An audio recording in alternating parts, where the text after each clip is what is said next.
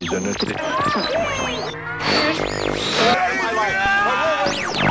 his name is just so bright and so sharp. What's his name again? Mr. The names have been changed to protect the innocent. Yo! Marty, is that you? Hey, hey, Doc. Rosebud. Here's Johnny. Bond. James, James, James, James Bond. Young lady, what is your name? Mrs. Nevons. And uh, how about your fella here? They call me Mr. Tibbs. That's right. Mr. Henderson. Sharp little guy. I'm Rock Landers. Morning,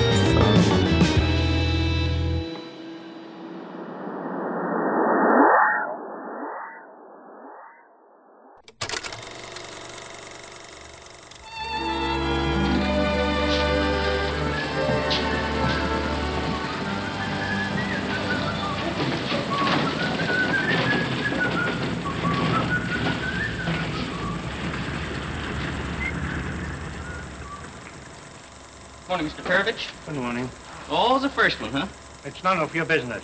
And let me tell you, it doesn't hurt to be too early. What for and why? Who sees you? Me. And who sees me? You. What does it get us? Can we give each other a raise? No.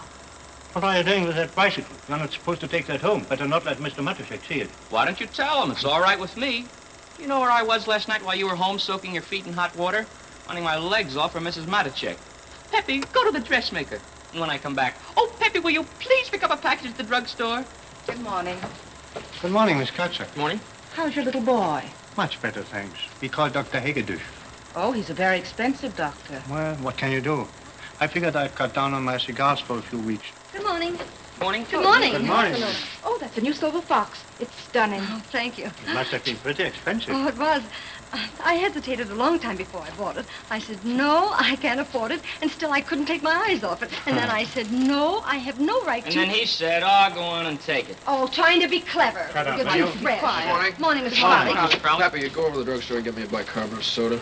What's the matter, Charlie? Don't you feel well? Oh, it's all right.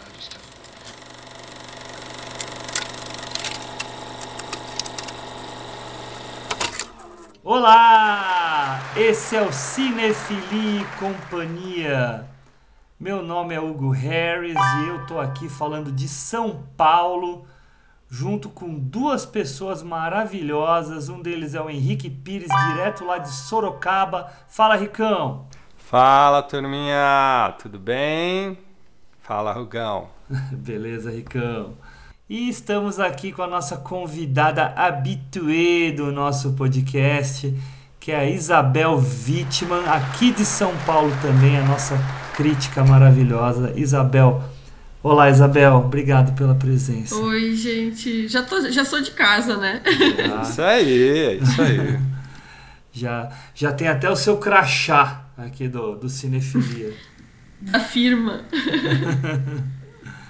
Pessoal, a gente vai falar hoje de uma comédia romântica, de um filme dos anos 40, mais precisamente de 1940, o filme A Loja da Esquina, do Ernest Lubitsch, o diretor alemão que depois foi para os Estados Unidos e fez uma bela de uma carreira por lá. Então é disso que a gente vai falar hoje aqui, um filme cheio de de detalhezinhos interessantes e muito refilmado, né? Muito referência para outros filmes. Então, para a gente começar, eu vou tentar que a gente faça aqui uma pequena introdução sobre o, o Lubitsch, o que, que a gente já viu dele, se a gente gosta, não gosta, né? Então, começando sempre com a nossa convidada e depois a gente parte para o filme. Isabel, o que, que você gosta e conhece do querido Lubitsch?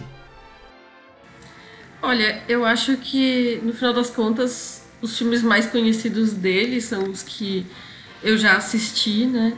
É, o Lubitsch ele tem esse jeito muito lúdico de lidar com os textos do, dos filmes, né? Então ele, é, o pessoal costuma dizer muito, ah, é um diretor de roteiro, né? Como depois veio a ser o Billy Wilder, que é outro cineasta que é muito influenciado pela obra do Lubitsch, enfim, né? Mas é porque é essas, essa sutileza, né? Do, do jeito que ele consegue deixar interessante é, filmes que são tão baseados na narrativa te textual mesmo, né? Então, que depois as pessoas vieram a chamar de toque Lubitsch, né? Que é essa coisa de o jeitinho dele de deixar o filme gostosinho, né? E eu gosto muito de A Boneca do Amor, que é um filme mudo dele de 1919 ainda, é, que é sobre um, um rapaz que quer, precisa se casar para receber uma herança. Ele encomenda uma boneca autômata, né? E o relojoeiro que fabricava essa boneca é, a boneca quebra antes da entrega pro, pro cliente e a filha dele vai no lugar para substituir. Então, uma, uma comédia assim, bem de absurdos. O filme, ele o tempo inteiro escancara a noção de artificialidade da boneca. Então, o, o filme abre com o Lubitsch montando o cenário numa maquetezinha e depois vira uma cenografia em escala real. Ah, é, os legal. cavalos são pessoas com roupa de cavalo. Então, assim, tudo muito exagerado, divertido. É muito fofinho esse filme. É, eu gosto muito do é, Design by Living Sócios no Amor, de 33, que ainda já é um filme dele do, nos Estados Unidos. É, mas é um filme pré-código, ou seja, ele ainda não foi afetado pela censura, né? E é sobre dois rapazes que se apaixonam por uma moça, que é interpretada pela Miriam Hopkins, e ela fica em dúvida como lidar com esse relacionamento, quem que ela escolhe, quem que ela escolhe. Então, Sócios no Amor, o título em português é porque para solucionar essa situação eles resolvem ir morar os três juntos para é, ver com quem ela efetivamente iria querer ficar e estabelecer um relacionamento. Então é um filme muito pra frentex pra aquela época. Se eu, se eu não me engano, este daí também é roteiro do Billy Wilder. Se eu não me engano. Esse também é. É, olha, porque eu sei é do bom. Ninótica, mas esse eu acho que Uhum. ele também tem roteiro do Billy Wilder. A conferir. Deixa, deixa eu ver aqui. Não, aqui tá bem He- bem Hert. Ah, do Ben Hest. Do Ben Hest. É isso. Ah, tá. Então eu que me confundi. Essas seriam as minhas principais indicações, porque eu acho que os outros filmes que eu assisti são justamente tipo Ninótica, Uhum. o Ser ou Não Ser, esses filmes que são mais, Mais conhecido. mais conhecidos dele. Uhum. Muito bom. Sabia, vou até, vou até entregar aqui a minha própria fala antes da gravação. Eu virei e falei assim: Ai pessoal, vocês se sentem confortáveis a falar do Lubitsch, né? Falam assim: sim, sim. A Isabel vem e dá uma, uma super mostrada assim de, de Lubitsch pra gente. Como eu, como eu sou ingênuo, né? Ricão, e você? Cara, é, eu, é, eu não vi, eu vi pouquíssima coisa dele, né? E, enfim, não revi alguns filmes né, dele que eu já tinha visto. Confesso que eu lembro pouquíssimo, assim, né? É, eu lembro que eu vi a noiva, ah, a oitava esposa de Barba Azul, Ninótica, é, é Ser ou Não Ser.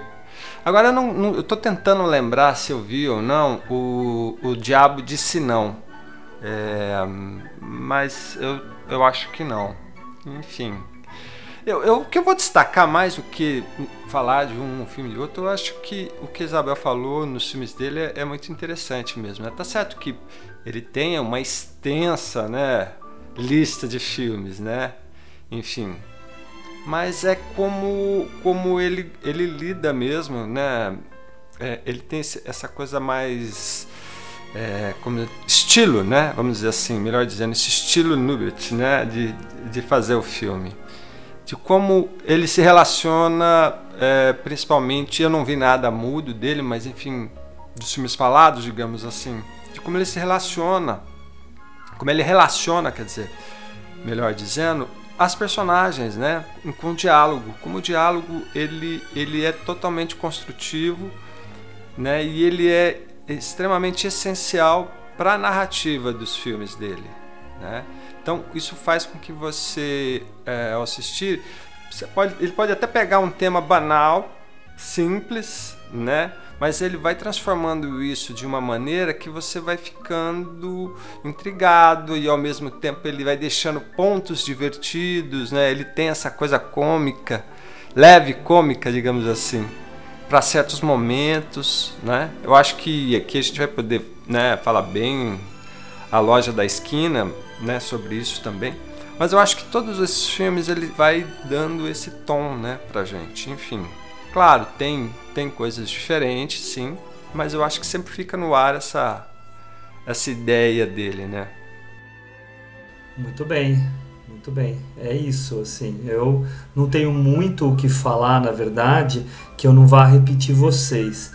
Mas quem me conhece sabe o tanto que eu gosto do Billy Wilder. E, já li Uhum. trocentos livros sobre o Billy Wilder e sempre o Billy Wilder falava o que a Isabel falou, que o grande mestre dele, a grande inspiração dele era o Lubitsch. Tanto que ele tinha aquele quadrinho né, no escritório dele, né? é, como o Lubitsch faria. Que era sempre na hora que ele tinha alguma dúvida de como amarrar o roteiro dele, ele, ele pensava exatamente nas lições práticas, né? Não tinha nada escrito, mas práticas do Lubitsch ah, a respeito do, da história. E o Henrique falou bem, ele era um grande dialoguista. Era um cara que nas. E assim, eu vejo uma. Assim, eu acho que o termo que a gente usaria seria wit, né? Que é a, Uhum. seria a, esperteza, a sagacidade. Sagaz. assim, né? Uhum. A sagacidade da, do- da fala, né? Que dependendo do filme fica ainda mais saboroso. Claro, no- na loja de esquina a gente vai comentar, é gostoso e tal, mas eu acho que até nos, nos filmes que tem mais ação, como Ser ou Não Ser, por exemplo, ele ganha um poder ainda maior, um ninótica ainda maior. Não que seja melhor, mas é, funciona ainda mais. E isso é muito bacana. E aí, se se você vê a obra do Billy Wilder, é, cara, é uma cópia, é uma cópia, assim. Claro, com uma certa evolução, com uma certa diferença, que são dois autores bem, bem distintos, né? Mas ele é o cara. E aí eu lembrei, enquanto o Henrique tava falando, que vi- eh, todo semestre, quando eu dou a minha aula lá de crítica para os alunos, eu mostro para eles, no primeiro dia de aula, a- uma, uma crítica do Sérgio Augusto, que é o meu crítico favorito. Eu acho ele um grande crítico cultural, nem só de cinema, né, de música, de literatura também. Mas ele falando do Lubitsch. E ele começa o texto dele, e, é na, tá naquele livro dele que saiu recentemente, há poucos anos atrás, com várias críticas, né? Ele começa, o primeiro parágrafo, o segundo no máximo, falando: olha, se você já ouviu falar desses cineastas, Ford, Bergman, Fellini, não sei o que, não sei o que, saiba que todos esses caras conheceram e gostaram do Lubitsch. Então passe a conhecer o Lubitsch, porque ele é um cara dos primórdios mesmo, né? Ele pega aí, como a Isabel exemplificou, o cinema mudo, principalmente na Alemanha, e depois vem, vem para os Estados Unidos, né? E faz uma parte da carreira dele lá, anos 40 e tal, né? A partir, até os anos 40, na, na, nos Estados Unidos. Então é um cara aí que tem muita coisa pra gente conhecer. É que não difundem muito ele. Fico muito feliz em saber, não sei se vocês estão sabendo, mas é, eu fiquei sabendo, além do box que saiu pela Obras Primas com o Sócio no Amor, Ladrão de Alcova e tal, as oito, as oito esposas do Barba Azul, a Versátil acabou de anunciar, e eu não estou fazendo merchan deles, não tenho nada com eles, eu só sou um grande admirador e colecionador, um box, a arte de Ernest Lubitsch, que também vai lançar outros quatro filmes dele. E que vai ter. o- aproveitando, não é jabá, né? Não é, Mas tem, olha. vai ter a boneca do amor no Olha box que também. A da Olha minha só! Ótimo! Né? Pessoal, super curioso. você bora Eles comprar. falaram que é a primeira vez que vai ser trazido oficialmente pro Brasil, porque esse filme, enfim, tem no YouTube, né? Aquela coisa, né? Então. Sim, o Fernando Brito dá uma boa, dá uma bela de uma cavocada nisso, né? É. É, por sinal, Isabel escreve textos para eles, né, nos, nos livros que eles têm lançado junto com as coleções, né? É verdade. Isabel conhece bem o povo de lá, né? E eu tenho os outros amigos lá que também escrevem, né? O Alexandre Cataldo, o Fred e tal, o, o Tony, que são habituê do PFC e também passam por aqui. O Tony ainda não, mas vai passar um dia desse. né? Mas é, o Rafael também, né? O Rafael é muito amigo deles. Né? Mas. É, eles estão estão fazendo esse movimento, né, de fazer um certo rodízio, assim, de convidar algumas pessoas para escrever. E eu acho que é interessante isso, porque é, como o DVD acabou se tornando um, um objeto de nicho, né? Um, ah, não, não, se tem mais o hábito, né? Então, pelo menos assim, material complementar é algo que é bacana ainda de ter, uhum. né? Pra, Com certeza. Pra assistir junto. É, não, e eles tiveram aquela onda dos pôsteres, né? E agora eles estão uhum. experimentando os livros. Eu acho que é, é mais interessante. Eu gosto muito dos pôsteres, é. né? Pro, vocês não, o, o, público não está vendo, mas minha casa aqui é cheia dos posters, mas uh, os livros são, ainda mais com várias cabeças pensantes escrevendo, né? É bem uhum. legal. Mas enfim, é, é, é só para dizer que eles estão lançando um box desse cineasta, que é um cineasta que é muito importante, mas não tão conhecido, né, como deveria ser. É conhecido para quem é da área mas ele não é popular hoje como foi popular na época dele, né? Então, também é nosso trabalho com esse podcast de hoje mostrar um pouquinho do que o Lubit faz, fez, né? Do que o Lubit fez. E, e ele faleceu, faleceu relativamente novo, né? Sim. Sim, porque e, e a carreira dele super ainda engrenando ali, né, em Hollywood, porque esse filme é de 1940, ele faleceu em 47, então ele ainda poderia ter muita estrada pela frente, né? Com certeza, 55 anos aqui, pelo que eu tô vendo aqui. Pô, é isso mesmo, novo. 55 anos, é muito novo. Muito, muito novo. novo. Aí ele, imagina, mais 30 anos de filmes dele. É, é que fosse pela escala que ele faz os filmes aqui, vá, um, um por ano, vamos supor. Que ele tivesse aí mais 15 anos Uhum. Para aposentar com 70, cedo, digamos assim. Seria no mais no mínimo uns 15 filmes. E aproveitando uma época interessante que ele ia entrar, que é o né, do Star System, que é os anos 50, enfim. Né, ali para frente ia ser ia ser interessante. Quem sabe mais umas colaborações com o Billy Wilder pelo caminho. Imagina, é... imagina, imagina ele envolvido nos filmes do Wilder dos anos 50 e 60. Ia ser incrível. Porque a gente vê assim, eu, eu, eu não consigo ver quanto mais quente melhor. Se meu apartamento falasse Irma Ladulce, por exemplo, não tendo uma grande conexão com o estilo com do certeza. Lubitsch. Né? Ah, com não certeza. Consigo. Mas, só para finalizar, é o cara, um dos caras né, dessa comédia romântica, que quem escuta um podcast muito bom que tem por aí chama Feito por Elas, né? Que é um podcast da Isabel, que eu não falei no início, né? Mas é, até conserto aqui o fato de não ter falado. É, elas resolveram falar esse. Qual foi o, o, no Dia dos Namorados, o, o filme que vocês pegaram mesmo? Foi Núpcias de Escândalo. Isso, que é do mesmo ano do Loja da Esquina, né? É. e vocês daí fal falaram o tanto que vocês apreciam, né, as screwball comedy. Ah, eu adoro. É. E é o Loja da Esquina é um dos grandes filmes desse estilo, né? Junto com junto com Núpcias, junto com Levada da Breca, uhum. junto com é, tantos Ano outros. passado a gente fez o Aconteceu Naquela Noite, que é considerado o primeiro filme, né, a, a, a, a, pertencer ao subgênero aí, né, das comédias malucas. Então, a gente está pensando assim, fazer quase que um uma sequência histórica e eh, cada ano a gente vai escolher um filme desses para abordar. Ah, sensacional. É legal, legal. E ano que vem legal. provavelmente vai ser é, quanto mais quente melhor. Então. Olha só que legal. Muito bom, muito bom. Maravilhoso, maravilhoso. Vai ter... Então, pessoal, escutem os episódios do Feito por Elas sobre essas comédias malucas, também os outros, né? Tem muita coisa legal que elas lançam. Mas eu até hoje, Isabel, acho que dos melhores episódios que eu vi de vocês foi do Titane. Do Titane Ah, realmente legal. é assim, excepcional. É excepcional aquele, aquele episódio. Vocês batem um bolaço, não é nem um bolão, um bolaço.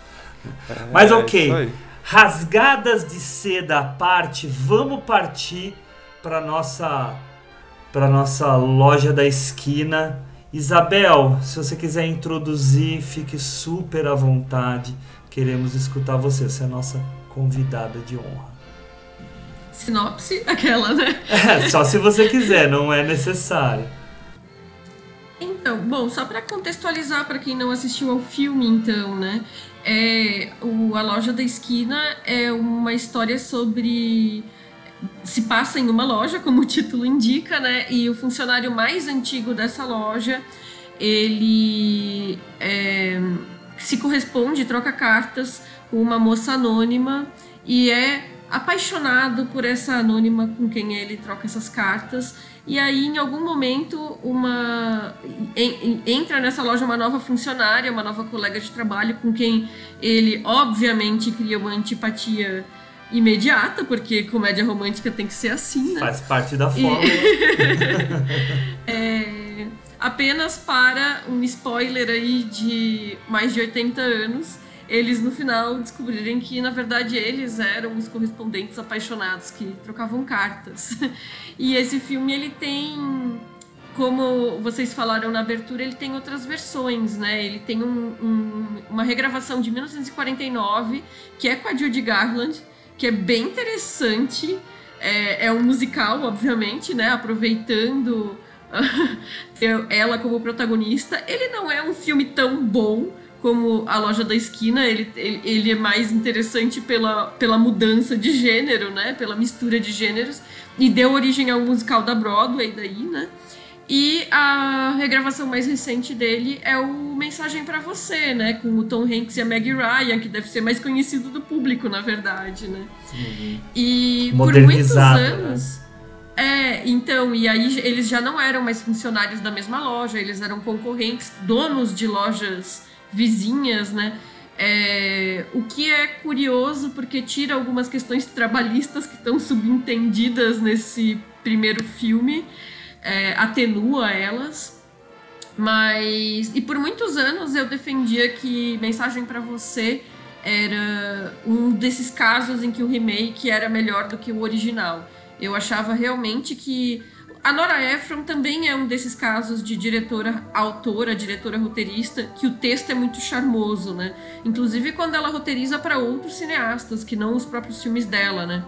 Mas numa revisão de todos eles ano passado, eu cheguei à conclusão que não, o Lubitsch realmente é insuperável, assim, então eu levei todos esses anos da minha vida para para realmente colocar a loja na esquina no, no- no lugar de, de- de- que, que lhe é devido, porque eu realmente considerava que Mensagem para Você fosse uma versão superior, mas agora eu já acho que o charme, a sutileza, enfim, o jeitinho que, com que o Lubitsch trabalha o humor, é, hoje em dia eu, eu gosto mais. Embora, claro, Nora Ephron continua morando eternamente no meu coração. Ah, ela é maravilhosa, né? Eu acho que o, o Harry Sally é incrível. Incrível. Harry Sally é o meu preferido. É. Que não é ela que dirige, né, do É, Rob Reiner, mas é enfim, o Reiner. roteiro dela é que Uhum. é que é demais. Pena que também morreu cedo, né? Ela morreu mais ou menos jovem, né? Mas maravilha. É isso, Isabel? Quer falar mais alguma coisa para esse começo? Pra, pra começar, tá ótimo. Tá ótimo. Henricão, e você, meu querido? Confesso pra você que eu assisti né, hoje de manhã, a gente tá gravando à noite aqui, né? É, assisti o filme, não tinha assistido ainda, né? Apesar de saber, falei, poxa, né? Peguei de manhã para assistir. E foi muito bom, foi muito, muito gostoso, né? É, aí você, é aquela coisa de você entender o porquê da comédia romântica hoje, né? é, o sucesso que elas que sempre faz e tal. Justamente vem da origem de filmes como esse mesmo, né? Do Lubitsch ou do Wilder, como a gente falou agora há pouco. E a loja da esquina é justamente isso, né, gente? Como é interessante, e a gente não comentou nada aqui, né? É, é, dos atores também, a escolha dos atores, né? Que James Stewart é o é o, vamos dizer assim, o Tom Hanks da época, né? É... Hum. Para mim essa comparação é perfeita. É, é o americano acho... comum, né? É, então, né, o querido, é, o cara sempre que tá ali, né, sempre fazendo esse, esses filmes, enfim, você vê, né, pela história de carreira dele, concorreu a vários Oscars, né, enfim, ganhou um só, se não me engano, né? Pelo Núpcias de Escândalo. É, mas era o queridinho, né? É, e eu acho que a combinação no filme é muito interessante mesmo, né? É como a Isabel falou e comentou aqui, né? São esses diálogos trabalhados, né? E isso depende muito do ator também. Então, outra coisa que a gente destaca aqui é a direção de atores, né? Eu acho que ele não, ele, ele não chega a influenciar tanto quanto Billy Wilder, porque eu acho que Billy Wilder metia mais a mão nesse sentido, né, em relação aos atores, mas você vê como ele dirige, né? Você vê pelo filme, você vê pela mise-en-scène nesse filme, né? Aonde ele coloca, como, como ele faz o ator fazer a virada, ah, se ele vai para um canto, se ele senta numa cadeira. Tudo isso é uma construção né, que o ator tem ali em relação ao que o diretor está passando, o diretor de fotografia, né, no qual está o enquadramento. Então é muito legal isso nesse filme, né? Então acho que que a gente vai né, discorrer mais aqui à, à frente, mas eu acho que isso também é uma coisa que, para esse filme, é, é, o que torna ele charmoso, é o que torna ele gostoso de se ver, né? É justamente são essas relações, esses diálogos, essa forma às vezes é, é irônica, em dado momento, às vezes um cinismozinho aqui. Então isso faz ficar interessante, não ficar aquela coisa é, né, chata, entediosa, melosa o tempo todo, né? Enfim, mas eu acho é, um filme muito, achei um filme muito gostoso, muito bacana. Bom, eu também tenho que confessar que eu só vi esse filme faz uns dois anos. Ele já, eu já tinha ele aqui em casa, mas enrolava para assistir. Ah, uma comedinha. Quando eu tiver fim de ver uma comedinha, eu vejo. E quando eu assisti, eu fiquei enlouquecido. Tanto que eu que sugeri esse filme pra gente fazer, porque realmente assim ele é muito perfeitinho, né? Ele é muito bem feito. O roteiro é muito, bom, né? É, o roteiro é muito bom e você, redondíssimo. E o Henrique falou bem, a direção de atores, e aí eu vou ter que discordar da Isabel com todo respeito, porque eu vi hoje a Noiva Desconhecida, que é a versão musical do, da Loja da Esquina, e eu fiquei uhum. horrorizado com esse filme. E eu falo, eu é, explico, ele... É, ele, a Isabel falou bem uma coisa, o legal dele é, é a gente perceber essa mudança de gênero, o que, que eles fazem para adaptar. Mas ele tá todo, ele é todo desconjuntado, porque o, o algumas cenas que são no, na loja da esquina no final eles jogam pro começo. E o timing dos atores acho que o grande negócio do Lubitsch é o timing. Ele é muito perfeito nisso né? É, Forte, o, né? o, time, é, o timing nesse noiva desconhecida é péssimo. É, é, tudo é como eu falei é tudo fora do lugar. E, e sem dizer que não se compara os atores mesmo sendo a Judy Garland, a, a Margaret Sullivan, é mil vezes melhor dramaticamente como atriz. Claro, Sim. cantora, Judy Garland é, é imbatível, mas ah, você percebe que perde-se um pouco da, da leveza do filme, porque você vê que é tudo feito de uma forma muito conveniente para explorar os dotes musicais da Judy Garland. Então foca muito nela, Agora, e o ator principal do Noiva Desconhecida não dá para comparar com o James Stewart. Para começo, James Stewart para mim tá no panteão, assim. Ele tá, para mim ele tá no meu top 3 com o Daniel Day-Lewis e com o Jack Lemmon, que é o, que é o cara que eu mais gosto. Mas, mas o James Stewart para mim é um dos atores mais perfeitos que já houve.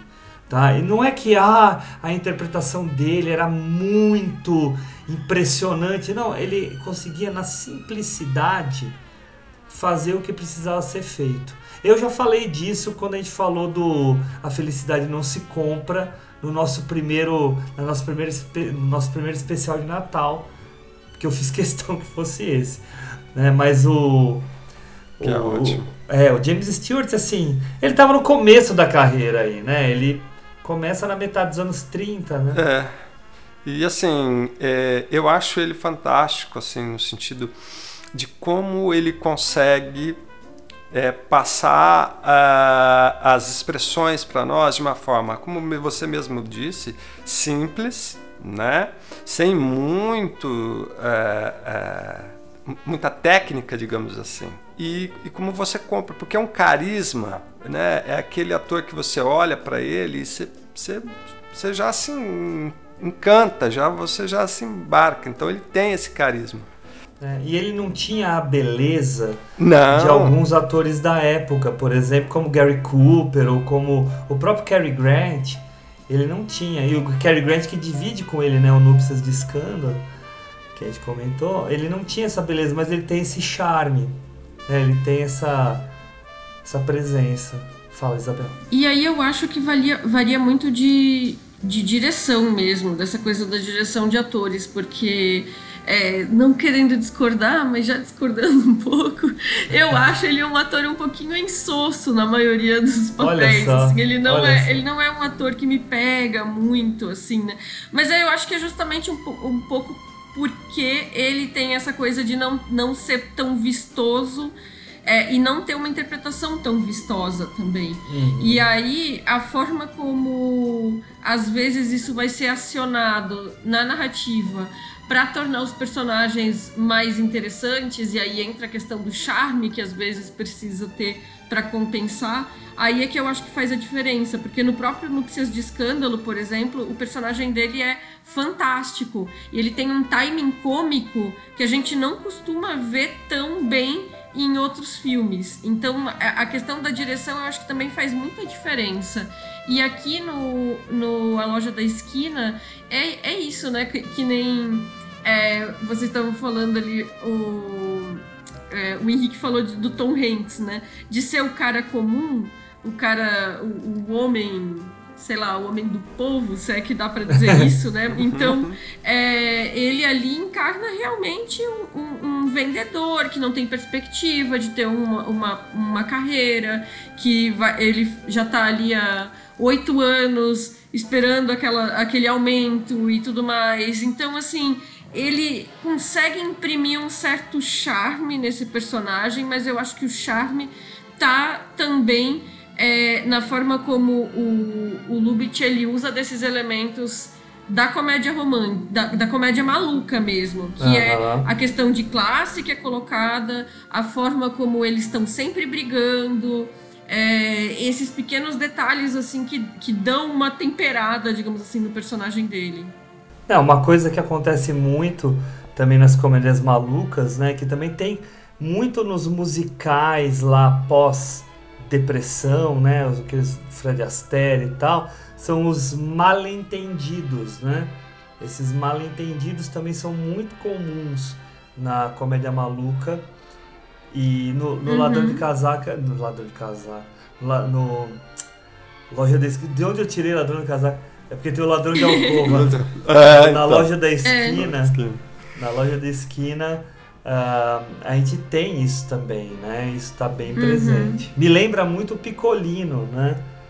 O uhum. Picolino também tem esse negócio uhum. da, da relação, né? Que daí tem a confusão que, que o Matuchek faz em relação ao amante da mulher, né? Então isso tudo tá lá de alguma forma, né? Uhum. Vendo o que eu achei interessante é esse universo que ele cria e que uh, as personagens, ou seja, é, é, o filme ele se passa, enfim, praticamente em três lugares, né? E é interessante que é um universo restrito de personagens, você não tem essa coisa onde você vai explorar fora da, da, da, desse lugar essas outras personagens, né? Mas como eles têm uma certa relação entre eles, a sensação que eu tive, essa coisa um pouco, talvez, deprimente, essa coisa meio solidão, meio né, sem perspectiva, como vocês comentaram, né? Porque se a gente for olhar, né, é, o cara tá lá há oito anos, né, tentando algo melhor, é, aí ele vai querer a promoção, aí ela chega, né? É muito interessante a forma como ela chega, né? E aí ele faz essa brincadeira da, do que a gente está vendo não é aquilo que realmente vai ser, né? Então ele acha que ela está querendo comprar, daí ele faz a brincadeira, aí na realidade ela está lá pedindo emprego, né? E aí a confusão que ele arma antes com o próprio dono, para daí o dono contratar ela, né? Para que ela seja, e ela se torna, vamos dizer assim, uma concorrente, né? Excuse me, but may I tell you my qualifications? Look, if I could do anything for you, I'd do you know, it. I'm not an inexperienced girl. Yes, but I know the situation here, and there's no chance. I worked for two years at Blasher Company, and I left of my own accord. And before that, I was with Latsko Brothers for ten months. My dear child, even if you'd worked at Mince and Cromer, I did. I know how to take care of the finest clientele. well, we don't deal with that class of people here. We just have middle class Middle trade. class? What kind of trade do you think Blasher Company has? And they'd take me back right this minute. Why don't you go back? Well, that's another story. Look, if it was up to me, I'd put you to work right away, but I'm not the boss. Then why don't you let me see him? Well, he's sort of a bad mood today. Oh, I'll take a chance. Maybe I can cheer him up. My dear young lady, I've been here for nine years, and I know Mr. Matacek inside out. I can predict his every reaction. I can tell you word for word exactly what he'd say.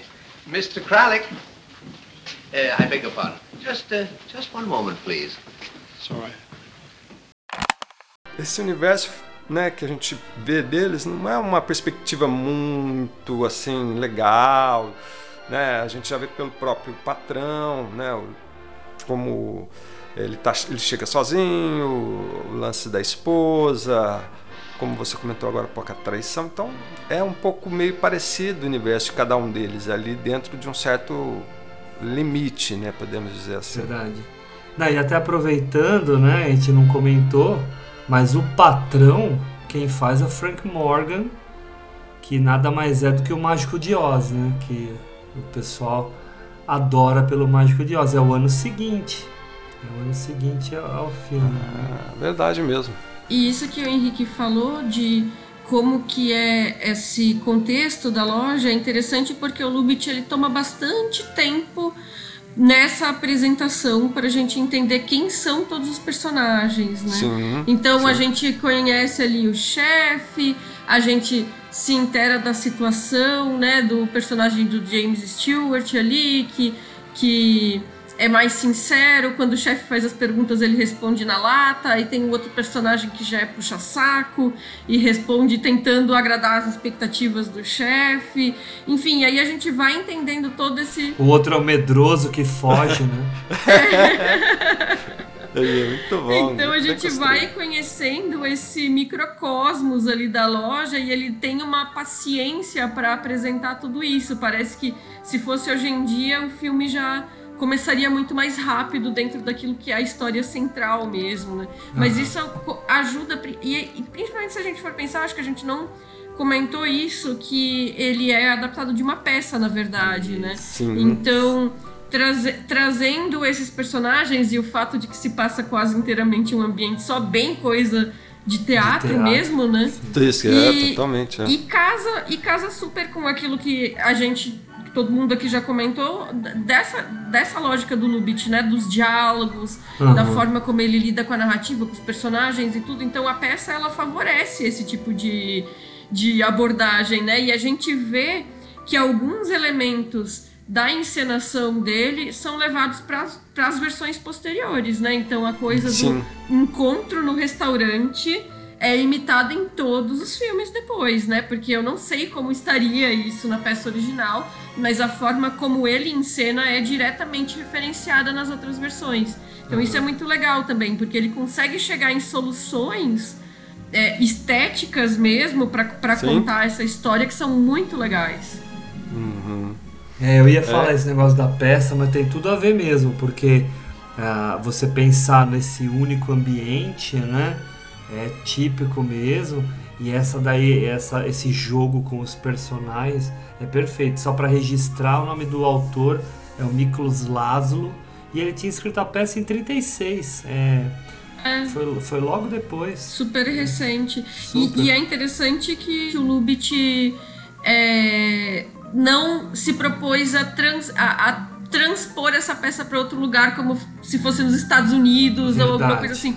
Os nomes são todos do leste europeu e é isso, assim, é. é- é- como é que é? Mr. Matuchek, o nome dos personagens é tudo assim. É, os nomes. Kralik. É, até o dinheiro, né, em si, não fala É, dólar, Mrs. Novak, e- É. enfim, e aí ele poderia, né, simplesmente Aham. transpor para um contexto estadunidense e não faz diferença. E aí, inclusive, eu tava, tava vendo que era um comentário, agora eu não lembro se foi Billy Wilder que falou isso, mas enfim, que tipo, os filmes do Lubitsch não, não se passam, o que se comentou era, os filmes do, Lubitsch não se passam necessariamente nem na Europa, nem nos Estados Unidos, é na Lubitchlândia, né, porque ele cria esse mundo dele, né, então... Viu? Vale dizer, já que você comentou de, de ele- dele ter mantido né, a história na Hungria, que o A Noiva Desconhecida, quem tava criticando, esse é transposto para Nova York. Né? Uhum. Esse- com- e é com o Buster Keaton, né? Fiquei louco quando eu vi. É verdade, ele tem um papel na é um- loja, né? É, ele é, o, ele é um dos, dos funcionários da loja. Uhum. Que, né, e é muito triste, porque ele é super subutilizado no filme. Verdade. É muito, muito mal utilizado mesmo.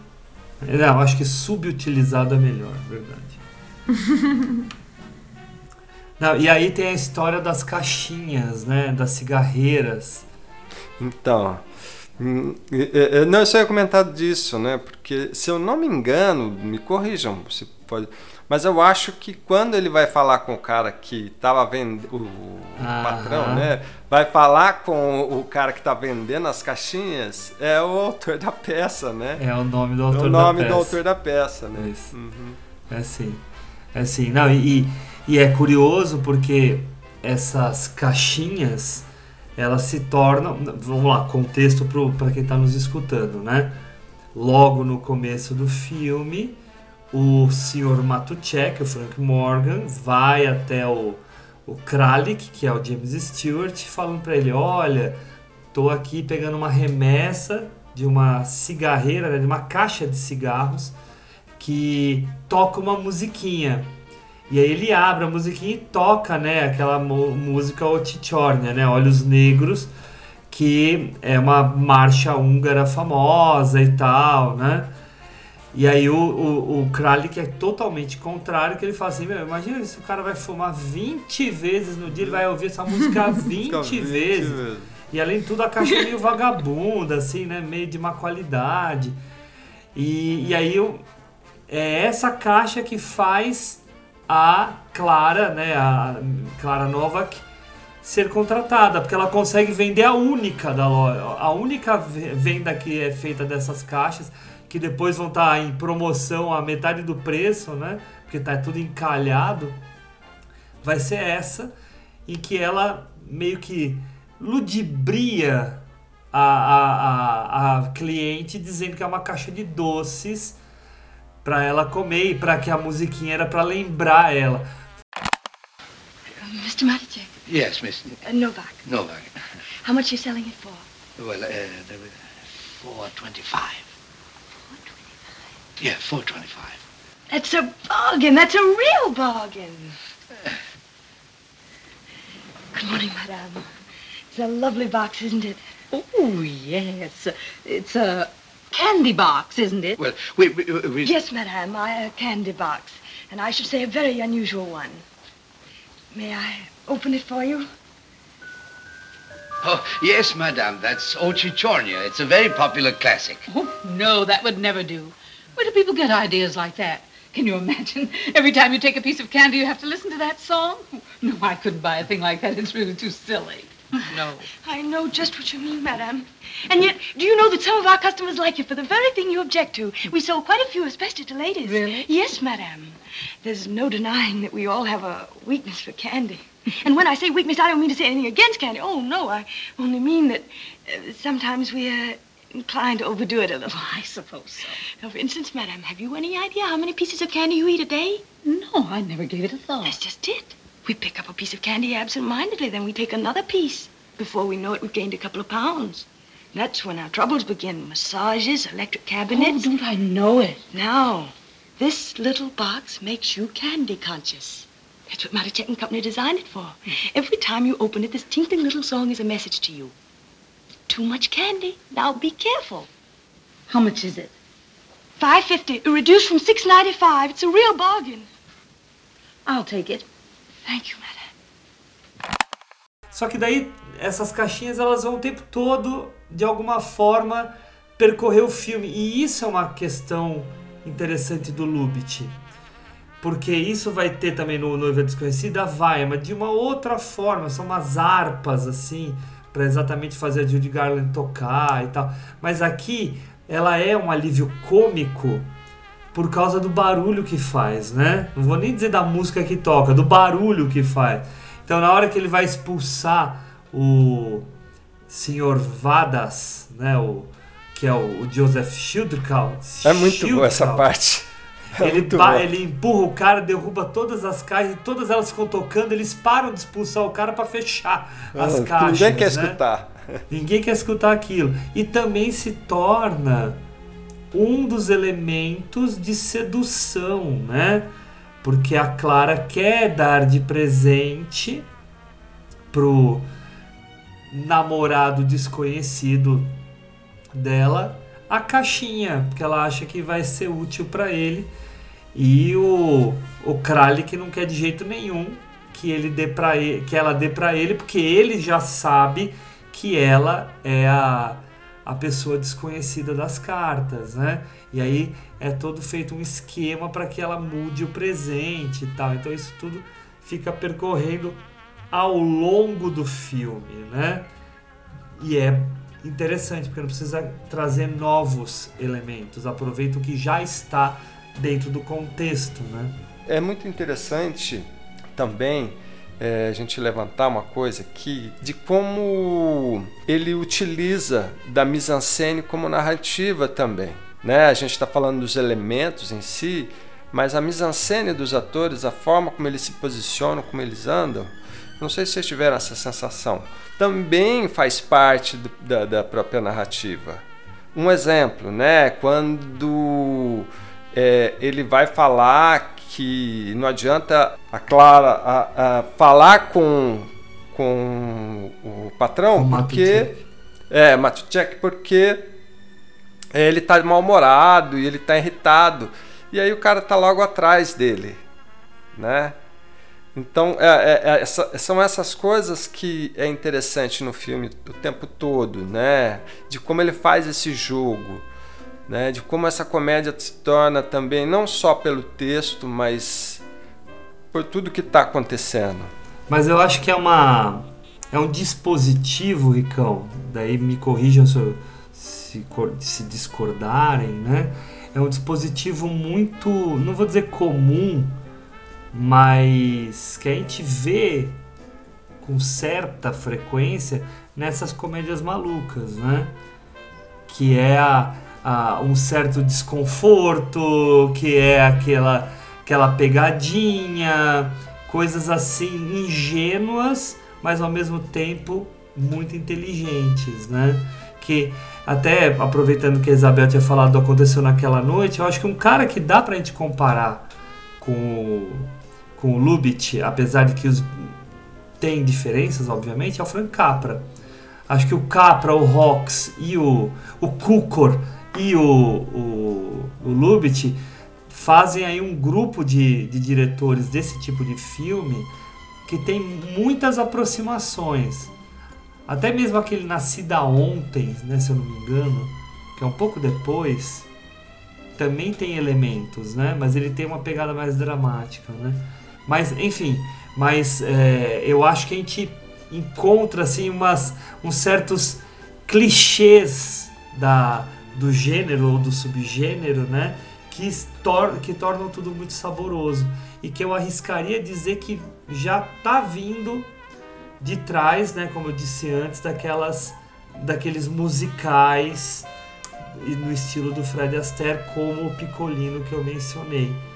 Que é esse tipo de brincadeira de desentendidos, de é, a gente saber mais do que todos os personagens para entender a, a, ironia das situações. Né? Isso tudo vai estar tá dançando lá no filme. Né? Mas tem uma coisa que, que eu acho que é.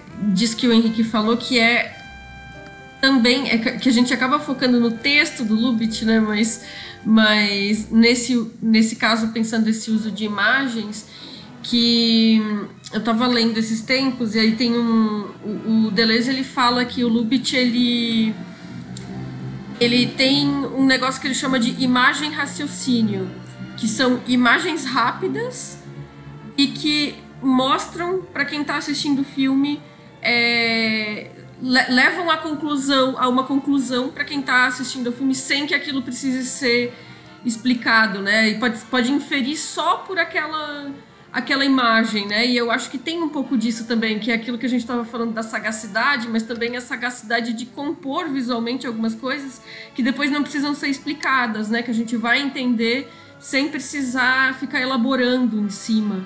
É legal, eu, eu ao rever o que eu vi duas vezes, né? Ele é curtinho, ele tem uma hora e trinta. Uma hora e meia. Uma hora e trinta. É. É interessante. O, o, o, começo do filme é interessante. Bem no comecinho, de quando vai ali, ali fora. Na, por, né? na porta da loja, né? É, é muito interessante, porque o Vadas, é, acho que é Vadas, né? O nome do. Uhum. É, ele fala, ah, eu tive uma noite que ele está discutindo porque é, o, James Stewart chega, né, falando, ah, tu comia, ah, você foi comer com o chefe, como é que tava lá com a moça, não sei o que, daí chega o Vadas por último e fala, ah, eu tive uma noite muito boa, com aquele jeito sarcástico de tipo, então ele já ele já vai construindo essa, essas uhum. personagens no nosso imaginário sem que a gente saiba o que realmente está acontecendo e por que, que ele falou aquilo, né? Você só deduz, ah, esse é um galanteador, ele chega com esse carrão, se achando, né? Que todo mundo está paquerando ele, o que é ele, enfim. É interessante é, essa, essa construção que vai, vai se dando ao longo do filme para depois a gente ter a surpresa mesmo, né? De, de que realmente se tinha um problema que nós não imaginávamos, né? Digamos assim. É um amante, o investigador que chega, que você descobre, né? Você fala, poxa. E aí, você, a hora que você revê o filme, você entende a, a, a atitude do patrão, porque que ele vai ficando nervoso, que ele vai ficando irritado, a forma como ele fala, uhum. né? Por que, que ele está imaginando que James Stewart é o, o, o traidor, enfim. É, mu é muito legal isso né? Eu acho que isso, essa construção, ela não se dá só não somente no roteiro, ela tem que se dar visualmente, né? Como que você faz isso, né? Então acho que aí entra a mão, né? Do Lubitsch, que eu acho que é muito, muito interessante. Mais uma vez, é o que eu não vejo no, na Noiva Desconhecida. Ele é muito uhum. plan, vários planinhos explicativos.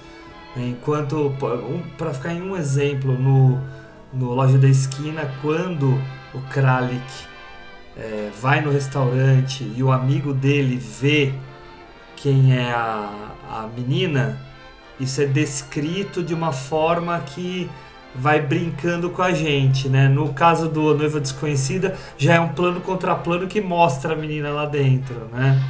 Então, então tira isso, né?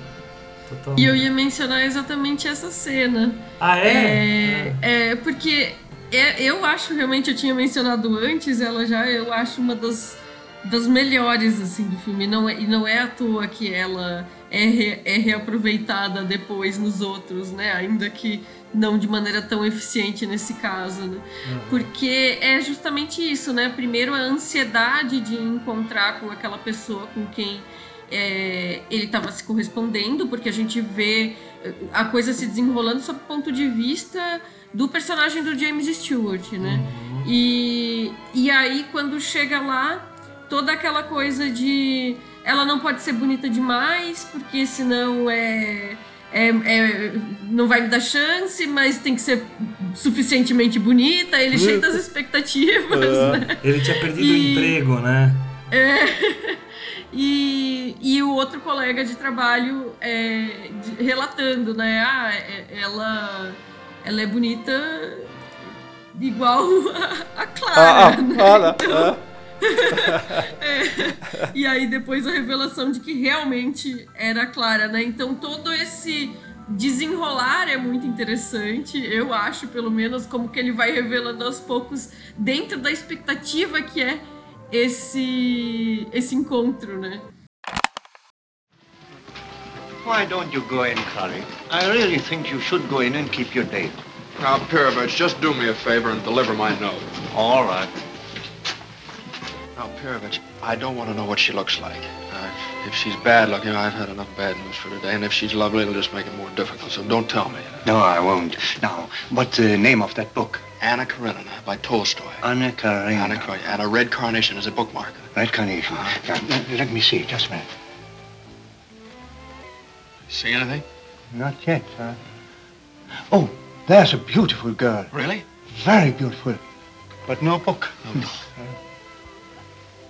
Wait a minute. I think I see it. Yeah? Right here under the window. Uh, yes. Uh, Anna Karenina by Tolstoy. That's right. Uh, and a carnation. Uh-huh. I can't see her face. She's sitting behind a clothes rack. Uh, there's a cup of coffee on the table. Yeah. She's taking a piece of cake. Uh-huh. She, Kralik, she's dunking. Well, why shouldn't she dunk? All right, all right, all right. She's leaning forward now. Uh-huh. She. What, can you see her? Yes. Is she pretty? Very pretty. She is, huh? Mm. I should say uh, she looks. She has a little of the coloring of. of Clara. Clara? What? Miss Novak of the shop yet? No, Karlik, you must admit uh, Clara's a very good-looking girl, and personally, I always found her a very likable girl. Yeah, well, this is a fine time to talk about Miss Novak now. Well, if you don't like Miss Novak, I can tell you right now you won't like that girl. Why? Because it is Miss Novak. E assim, legal isso, né? Essa cena eu também acho fantástica. Mas é como é saboroso essa, esse jogo de, de, de gato e rato, digamos assim. Uhum. Né? Que, que é feito pelo diálogo. Entretanto, você só vai saborear mais porque você vai vendo esse esse arranhar de disco entre ele e ela que vai sendo ali contado e que vai tendo um sabor e que aquilo vai deixando você mais é, curioso, mais instigado. Só que a hora que que você vai revelando, e a hora que você revela, como você mesmo disse, só pelo lado dele, aí você começa a entrar no universo dele mesmo, porque daí você já sabe. E aí as conversas que vêm depois, ela não sabendo e ele sabendo, é como se fosse você, a pessoa que está ali assistindo o filme. Que você fica tentando, né? Qual vai ser o jogo? Né? E o jogo duplo é muito bom. É, justamente. Né? Como, como ele estabelece esse jogo duplo, né? De ele fingindo ser o enamorado nas cartas e ao mesmo tempo fazendo o lado dele ah, pessoalmente, é, né? É muito, é muito bom. bom. E, e também, é, ainda pensando nesses detalhes que são colocados na narrativa, né? O fato de que eles tinham escolhido. É, que, eles, que eles mencionam que, que os livros, né, que, ele, que, que eles estão lendo, né? Então, assim, é. o fato de ela estar tá lendo Ana Karenina e pensar. E ele lendo Crime e Castigo. Então, assim, são dois livros russos, né? É, justamente. E, e, assim, mas a diferença em termos de o que, que é a tragédia da Ana Karenina enquanto hum. protagonista e tudo Sim. mais, e o que, que é a neura do crime e castigo. Castigo, então também, também diz muito sobre os personagens só com esse pequeno detalhe, é, é sobre a personalidade dos dois, né? Uhum. Uhum. Foi legal você ter levantado esse detalhe aí, Isabel. Muito legal você levantar, porque assim, né, gente, no Crime e Castigo, a gente tem o Raskolnikov. Uhum. Que, é um, que é o personagem masculino, né? O, como uhum. principal. E lá você tem a Ana Karanina. Então, é, é muito interessante isso, né? Ele faz né, essa comparação. É muito legal mesmo. Você ter levantado isso aí. Não, e aí, complementando, né? Aí ele comenta da Madame Bovary ah, é verdade. errando uhum. o autor, né? Uhum. E, e é curioso que eu li alguns comentários dizendo que a inserção da Madame, Buba, do, da Madame Bovary é bem interessante porque a Clara vive num mundo fantasioso de amor muito similar ao que a Emma Bovary fazia. Ah, é verdade. Entendeu? Uhum. Então também tá lá, né? Faz parte no contexto, é. Bem levantado mesmo. Eu queria fazer um comentário. É, esse comentário eu peguei no IMDB e eu acho só curioso mencionar aqui com vocês, né? Vamos lá. É, a peça, a peça e o e o filme, né? A peça de 36, ela é passada em 36. O filme é passado em 39 para 40, tá? Porque até quando eles entram na primeira vez lá no no escritório do Matuchek tem um calendário lá que tem o ano de 39, né? Depois, uhum. depois por algum motivo eles tiram e viram um quadro de uma cachoeira esquisita. Uh, nesse período tá rolando a guerra, uhum. tá? A Alemanha já tinha invadido a Polônia uhum. e já tinha havido um certo choque entre a Alemanha e a Hungria porque os alemães queriam passar pela Hungria para chegar na Polônia. Uhum. E a Hungria estava recebendo é, refugiados poloneses. A grande dúvida aqui, por que eu estou mencionando isso? Né? Claro, é uma comédia romântica. Não, talvez esse contexto não caiba, tá? Mas o filme foi feito lá, como a própria Isabel disse, sem fazer o transporte para os Estados Unidos, num período em que é, quem era do Ocidente não sabia direito ainda o que estava acontecendo lá na Europa. Não sabia. Estados Unidos não estava envolvido na guerra. Né? A, a, a, invasão da Alemanha faz com que Inglaterra e, e França né, declarem guerra e tal. Mas os Estados Unidos estava completamente por fora, né? não queria saber nem nada. Né? E aí o filme não entra em nenhum desses contextos. E o que é bem diferente do que depois vai ser o Ser ou Não Ser. Ser ou Não Ser. Uhum. Que vão ser dois anos depois, né? Ah, eu acho que entra nesse contexto, sim, cara. Eu acho que dá, eu acho que tá dá, né, essa, essa questão dele colocar mesmo a Hungria, né? Eu acho que faz um sentido, sim. Né? E ele faz questão, porque ele já começa também o filme, né? Falando, né, que, que é na Hungria, que é a loja do Matuchek, enfim. Não, e a dificuldade do emprego, né? É, justamente, totalmente, o, isso que eu falar. O Lubit, o Lubit falava que ele se identificava muito com o filme. Ele declarou que para ele o melhor filme dele é a Loja da Esquina, né? Uhum. Mas a, que, que no filme ele se identificava muito porque ele trabalhou na lojinha do pai dele, que era uma loja bem desse tipo, só que de roupas, né? E que essa relação, e aí Isabel no começo da, da nossa conversa falou né, das questões trabalhistas, né? essa relação do medo da perda do emprego, numa loja pequena em que qualquer detalhezinho poderia mudar o humor do dono e o cara mandava você embora, né? que é o que acontece no filme, isso de fato acontecia. Então ele se uhum. sentia muito assim no é, trazendo a experiência que ele mesmo tinha tido, né? E tá no filme, apesar de que tava na peça. Né? ah, mas eu acho que ele né, faz questão de reforçar, né? Eu acho que fica bem, bem nítido nesse sentido.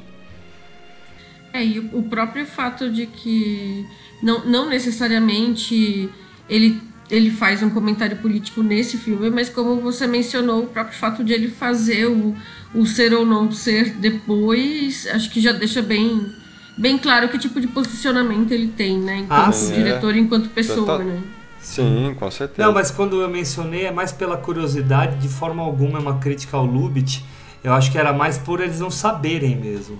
Uhum. E, e também porque ele foi para os Estados Unidos muito cedo, né? Ele já foi na década de 20, né? Ao contrário Isso. de outros conterrâneos dele que foram já por causa da Já no ascensão do nazismo, é. né? Inclusive o Billy Wilder. Uhum.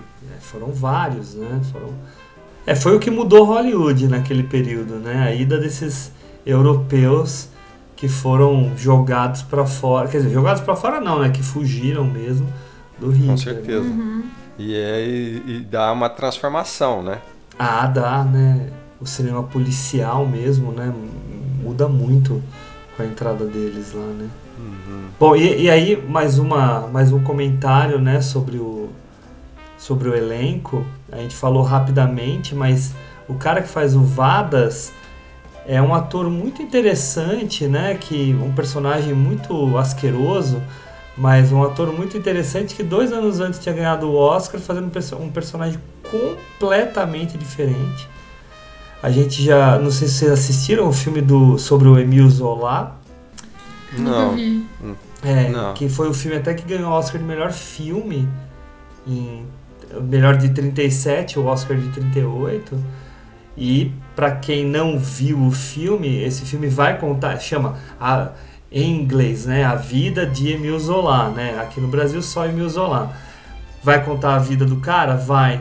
Mas o ponto focal do filme é o caso Dreyfus, que é aquele caso em que o um capitão do exército francês é acusado de traição, é preso, mandado para ele do diabo e tal, e o Emile Zola resolve defender ele.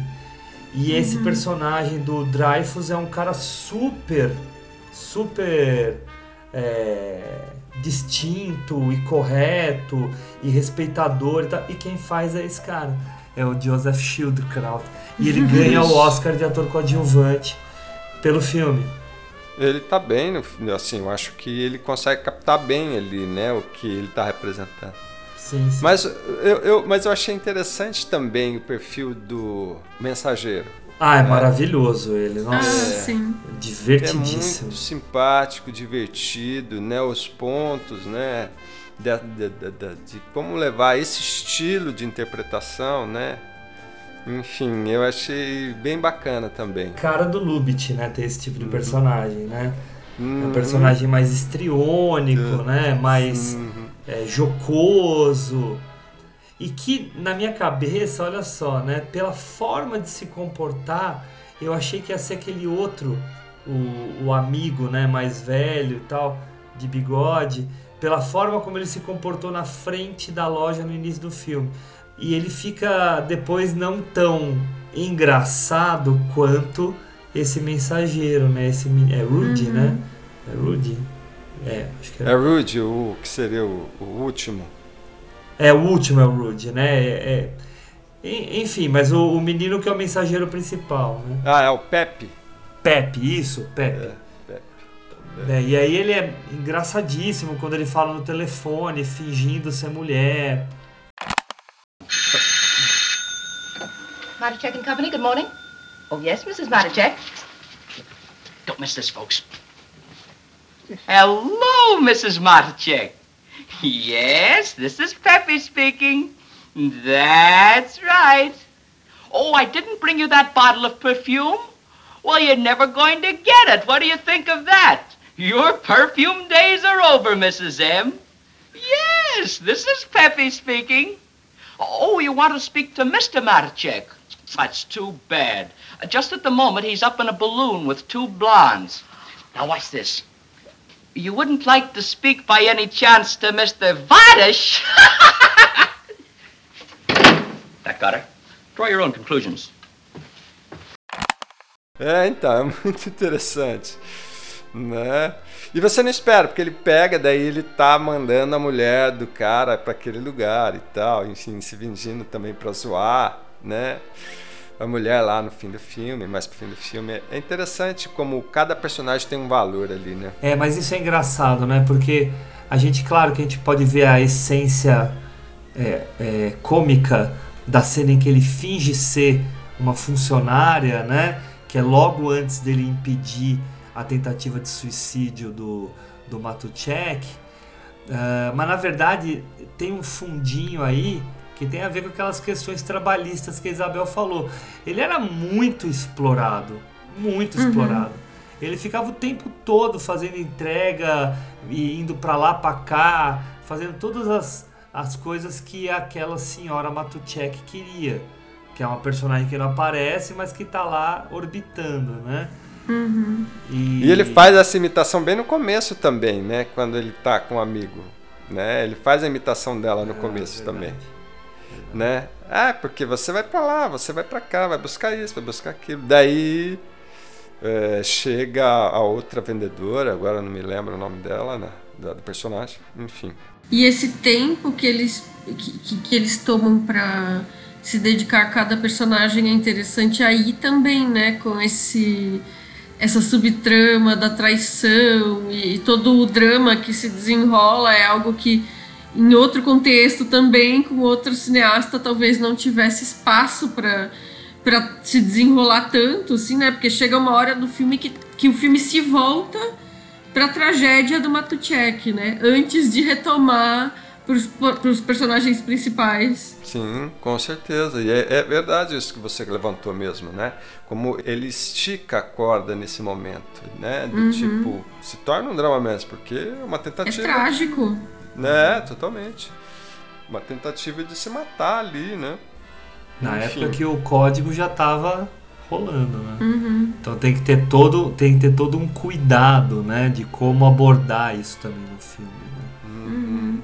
Como que ele consegue, né, dentro do filme, também fazer, né, essa esse esgarçamento, digamos assim, em relação saindo da comédia e aí apertando mesmo o pé para se tornar quase uma tragédia. Uhum. Minha gente, acho que a gente já falou bastante do filme. Né? Abordamos aí um monte de, de aspectos dele. Queria saber se vocês têm uma, algumas últimas palavras a respeito. Se querem dar uma fechada, uma concluída naquilo que a gente estava falando. Pra gente já começar as nossas despedidas aqui. Eu achei que é um filme, ele apesar de ser né, um, um, tema simples, digamos, mas como a narrativa é, faz diferença, mesmo que seja um tema simples, né? É, e isso se deve a diversos fatores que nós já comentamos aqui, mas que esse olhar, esse jeito do Lubitsch, né, torna um filme um clássico, né? Torna esse filme um, único no, no, no, seu jeito de ser, não que não tenha esse estilo nos outros, né? Mas ali ele consegue transformar e, digamos, cadenciar e transformar isso em algo que faz a gente apreciar, né? Você fala assim, aquela nostalgia de você realmente é, aproveitar é, e saborear um filme. Como é aquilo esse. que a gente diz que o filme deixa a gente com o coração quentinho. É, é, é né? E, e dizer, né, que como é interessante nesse filme, é, o que me chamou bastante a atenção é como a mise-en-scène dos atores é interessante, né? A forma como o Lubitsch constrói isso junto com eles é muito legal, porque isso dá para nós também uh, o que é um pouco do filme. Né? A gente citando mesmo aqui algumas vezes que a gente citou a cena do é, do restaurante que ele tenta sentar, ela não deixa, ele tenta sentar, ela não deixa, daí ele vai e senta na mesa ao lado, mas de costa, né? Uhum. É, é, interessante os dois estarem de costa conversando, uhum. né? Então, ou seja, essa proximidade, ou seja, essa coisa, né, essa volta aqui no gato e rato, né? Enfim. E isso é, é Composição. muito interessante. É, é muito interessante para esse tipo de filme. Enfim, é um filme muito bom, muito gostoso, né? Quem não assistiu, assista. Né? Eu Não que faça como mesmo- a gente, né? Que é, é, confesso, vi duas vezes achei interessante, porque você pega outras coisinhas de novo, sabe? Vê logo em seguida, assim. Você vai vendo como ele vai montando as coisas. É, justamente, é, é muito legal. Faz sentido tudo, sabe? Né? Faz muito sentido. Não tá só ali, digamos, é, no roteiro, né? Que eles é, não sabem e depois vão saber. Uhum. Então tem todo ali um diálogo, né? E outra coisa que, putz, o diálogo, os diálogos são maravilhosos, né? É, Se você trouxer para hoje, você só poderia diferenciar alguma coisa tecnológica, alguma coisa, mas o diálogo fluiria de, de, de forma maravilhosa. Isso aí. E você, Isabel, quer finalizar de alguma forma, minha cara? Eu vou reforçar alguns pontos aí que a gente já falou. O negócio de re- rever, com certeza. Eu abri aqui meu Letterboxd, olha, tá logado em 2014 e 2017 com quatro estrelas. E aí 2022 foi para 5 e 2023 se manteve em 5. Então assim, é um filme que beleza. realmente ele se vale dessas revisões e a gente vai percebendo mais detalhes e vai percebendo mais até é, essa sutileza da qualidade que está posta ali, né? É, a, o, a questão do, do humor eh, ti- tinha uma cena que eu até queria ter comentado e eu acabei esquecendo que era aquele momento que eles estão discutindo eh, antes da loja abrir a possibilidade do, do personagem do James Stewart, eu esqueço o nome dele, eh, ganhar o aumento e aí o colega de trabalho dele fala, ah, mas eu não precisa de espaço para receber pessoas e não sei o que lá. Tipo, ele vai falando, ninguém, ninguém precisa de uma casa com três cômodos, porque só precisa dormir e comer, basicamente, né? Então, assim, é, existe uma, uma perspectiva meio desoladora em termos de é, Sim, o, que, que é a economia local e quais são as possibilidades de crescimento, e isso paira por cima dos personagens o tempo inteiro, né? E enfim, e só para fechar, pensando ainda na, na, na mise-en-scène, que o Henrique estava falando, eu também queria destacar um pouco a própria cenografia, né? Porque como o filme se passa muito em um lugar só e todo o detalhe que é colocado naquela loja, mas também de a gente perceber que a, o próprio, a própria área externa, como era muito comum naqueles, nesse, nos filmes dessa época, também é super cenográfico, mas funciona nesse jogo do Lubitsch, né, nessa revisão. Então eu acho muito legal como é, o filme ele, ele se passa nesse período do final do ano, pegando o Natal ali, e a gente vê que, por exemplo, a neve é aquela neve bem de pena mesmo, né? Então, é, mas eu acho que é muito proposital, assim, porque é uma coisa que é que casa com, com a estética, é- é- combina com, com o que ele está propondo ali. É. E aí, junta com aquilo que eu tinha falado do Boneca do Amor, assim, que ele literalmente monta uma maquete e os cavalos são pessoas vestindo fantasia de cavalo e, e tudo mais. Então ele, ele gosta de brincar com a noção de fantasia que o cinema permite, né? Então é, é muito diferente de uma pro- proposta de criar algo que seja realmente realista, aproveitando que a comédia romântica ela é uma fantasia, né, dentro do seu Sim. próprio gênero, né? Então acho que ele brinca muito bem com esses elementos. Sim. É, você falou bem, Isabel. Uhum. É, Esse tipo de comédia romântica é uma grande fantasia, né? Uhum. Sim, sim. Fica parecendo que a gente é meio amargurado, mas não é verdade não. É, a verdade é que é porque é isso, né? É tudo muito amarradinho demais, né? A vida não é assim, gente. É, Só, só um comentário. Eu acho que é, é, a, o- a comédia romântica é, a- é o alívio, é o escape. É, é. Né? É. Então, a vida por si só, ela é difícil. Né? Independente de ser cinema ou qualquer outra coisa, ou arte, enfim, ou trabalho, uma pessoa comum, a vida é difícil, né? A vida é algo que é, você tem os prazeres que ela te proporciona, mas você tem também as dores que ela te impõe. E eu acho Uhum. que a comédia romântica, nesse sentido, no lado cultural, né, digamos, ela é esse escape. Por isso que todo mundo, de um modo geral, né, sempre gosta de uma comédia romântica, ou sempre tem um tempo, ou tem um filme específico da comédia romântica que gosta. Ah, mas eu gosto de gênero tal. Mas você algum dia vai assistir uma comédia romântica e vai gostar. É isso que eu ia dizer, porque eu acho que a comédia romântica hoje, como gênero, ela sofre muito com o cinismo é, que permeia um pouco, no geral, a gente como espectador, né? E aí as pessoas ficam, nossa, mas esses relacionamentos são tão tóxicos, as pessoas se odeiam e depois elas se amam e não sei o que lá. E o. E, e ai, é muito absurdo. É, ah, o cara, pensando agora no. Aconteceu naquela noite, o cara era um jornalista, a mulher era uma milionária, ou sei lá, coisas assim, né? V- vão ficar levantando o que, que é o absurdo da comédia romântica. Mas, gente, assim, a, a perseguição de carro do filme de ação, ela também é absurda, né? É, Assim, a- a, fuga, justamente. a, a sobrevivência do, do apocalipse zumbi, ele também é um absurdo. Então, assim, a gente tem que entender cada gênero dentro da fantasia que ele propõe, né? Justamente. E o, o problema da comédia romântica talvez seja a proximidade com o nosso mundo real, porque ela parece que se passa no mundo real e outros gêneros não. Mas não, e também é uma fantasia do mesmo jeito. Então a gente tem que entender dentro da lógica do gênero, né? Porque gênero cinematográfico é isso, né? É a repetição, é o estereótipo, né? É, o, é isso que caracteriza os gêneros, né? São os tropos, os tipos de personagens que se repetem. E isso vai, dar, vai fazer a gente conseguir delimitar os gêneros. Então, se a comédia romântica não for entendida enquanto comédia romântica e nas suas especificidades, não vai funcionar mesmo. Perfeito. Sim, sim. Perfeito. Eu queria também dar o meu fecho.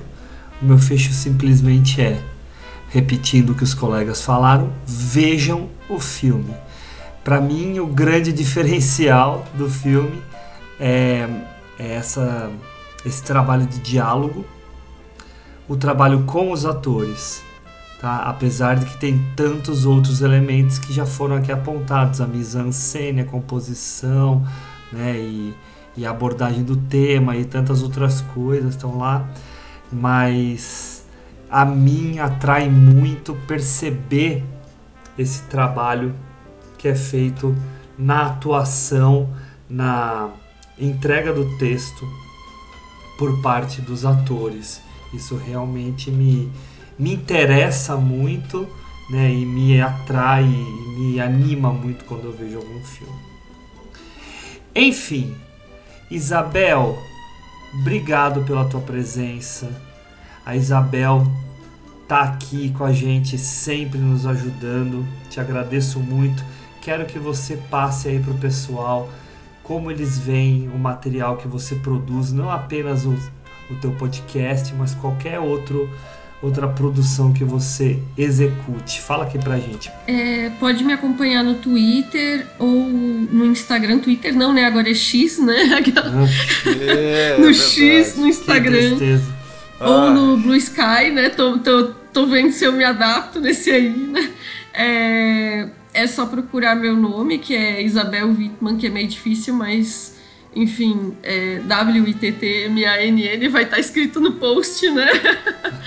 E, e também no Feito por Elas. Então, lá no Feito por Elas, é, eu ando um pouco parada de textos, mas sempre mantenho o podcast saindo, né? Então, quinzenalmente é um podcast também sobre cinema, mas com o recorte específico de mulheres no cinema. Majoritariamente diretoras, mas também outros outros recortes, outros papéis. Então, por exemplo, os especiais de Dia dos Namorados sempre são as atrizes, né? As queridinhas das comédias românticas, né?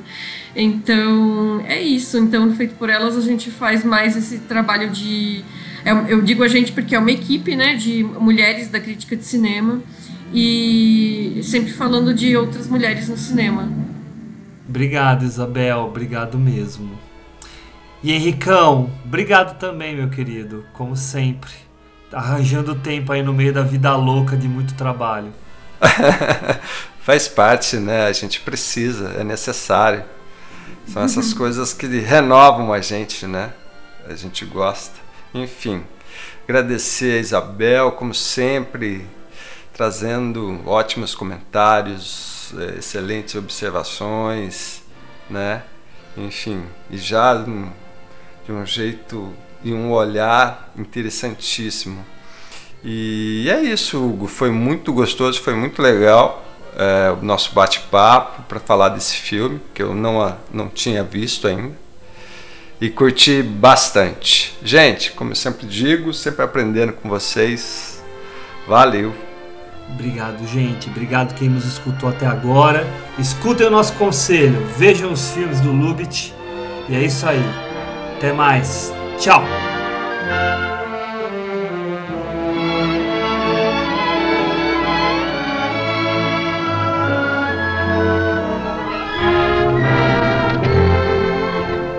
There you are. Ladies and gentlemen, permit me to introduce myself. I, uh, I am Mr. Matuchek of Matuchek and Company, the shop around the corner. now, if you'll be kind enough to take a look at the window, you'll see that we sell some very nice things. Of course, my shop may be a little far away for some of you. It's, uh, it's in Budapest, Hungary, just around the corner from Balta Street. But I'm sure that the bargains you get here will more than make your trip worthwhile. It's, uh, it's the kind of a shop where you get a 350 value for 348. And now, with your permission, I, uh, I would like to introduce you to some of the people who work in my shop. First, I'd like you to get acquainted with my head salesman, Mr. Kralik, played by James Stewart. Yeah, I can buy two dozen of these cigarette boxes at Miklos Brothers. What do you think of it? I think it's great. Well, open it. No, Mr. Matichek, it's not for us. But you haven't listened to it. It plays Ojichornia. Even if it played Beethoven's Ninth Symphony, I'd still say no. No, I, I just don't like the idea. My first sales lady is Clara Novak, played by the very charming Margaret Sullivan. She argues, too.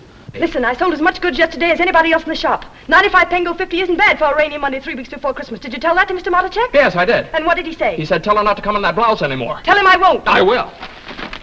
Now, I want you to take a look at Mr. Perovich, played by Felix Bressart. He, uh, he was one of the Russian comrades in Inochka.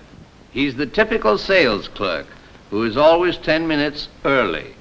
Perovich, do you mind if I ask you a personal question? No, no, go ahead. It's very confidential. Yeah, sure.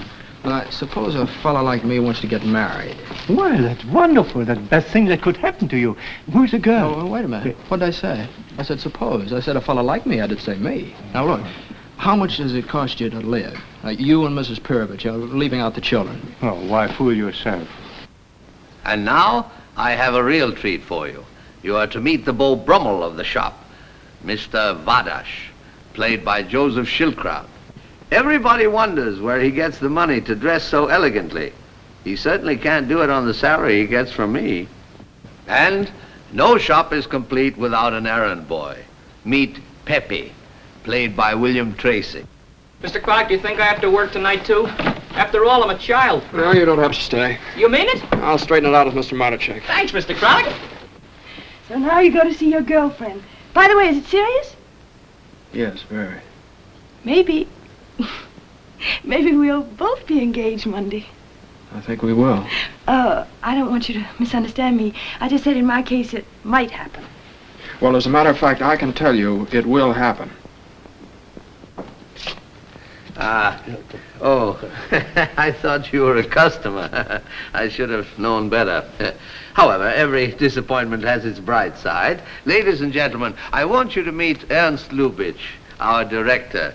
Uh, the man who gave you a Garbo in Ninochka who made you laugh, and who now gives you a Morgan who makes you laugh. I hope. Yes, I hope so too, in the shop around the corner.